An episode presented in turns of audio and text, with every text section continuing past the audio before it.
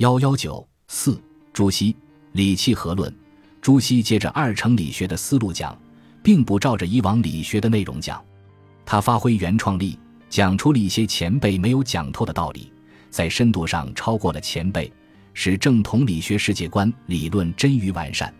他在二程天理论的基础之上，建立起正统理学的思想大厦。如果把程朱理学视为一项完整的理论工程的话，可以说。二程开其端，朱熹总其成。围绕着天理这一核心范畴，朱熹展开来论述理事关系、理气关系、义多关系，对天理的本体规定性做出比较充分的论证。话题一：怎样看待理事关系？二程把人和宇宙万有看成一个整体，从中抽象出天理这一本体论观念。可是。他们并未从逻辑上论及天理对于宇宙万有的在先性。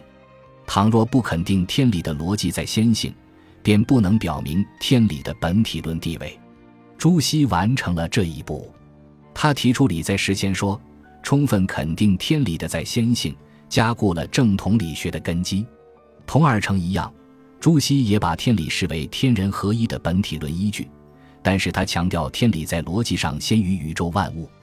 他说：“未有天地之先，毕竟也只是理。有此理，便有此天地；若无此理，便亦无天地，无人无物。”在这里，他明确地规定了天理的至上性、超越性、终极性，以天理作为解释宇宙万物的本体论依据。他认为，理是天地万物生成的先决条件和当然基础。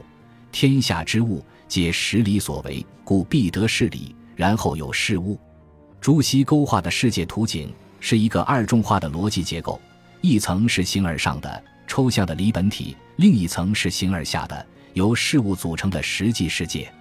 理本体是实际世界的逻辑前提，实际世界是理本体的具体体现。基于天人合一的整体主义思路，尽管朱熹承认理本体对于事物来说具有逻辑上的在先性。但并不承认理本体具有时间意义上的在先性，更不具有空间意义上的在上性，因而与佛教所说的真如或道教所说的无极有原则区别。他所阐发的世界观是一个世界的哲学世界观，而不是两个世界的宗教世界观。在诸子理学中，理本体不构成单独的存在状态，而与实际世界同在。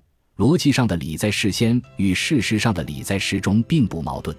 他指出，理本体一旦体现在具体事物之中，便不再与具体事物相外在，而转化为具体事物的内在规定及所谓性。由于理本体具有逻辑的在先性，自然也具有恒常性，在这一点上与佛教所说的真如本体类似。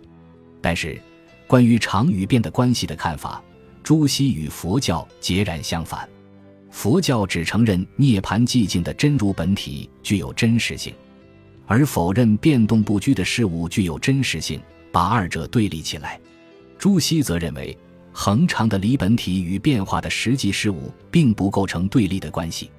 关于常与变及其相互关系的看法，朱熹同二程一脉相承，都把常与变紧密联系在一起，否认自然界存在着不变之常。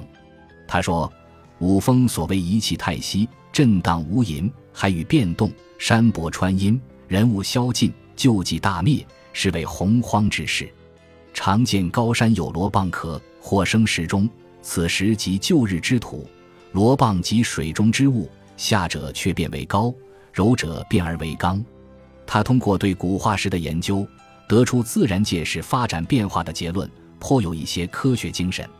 然而，进入社会领域以后，他便抛弃了科学精神，极力维护永恒不变的常道。他声称：“君臣父子定位不易，是之常也。三纲五常，终变不得。”他把伦理纲常说成是放之四海而皆准，并行万事而不悖的教条，从规律观引出所谓道德的形上学，力图为封建统治的长治久安做出理论论证。他同董仲舒、二程一样，也犯了把必然的规律同当然的准则混为一谈的错误。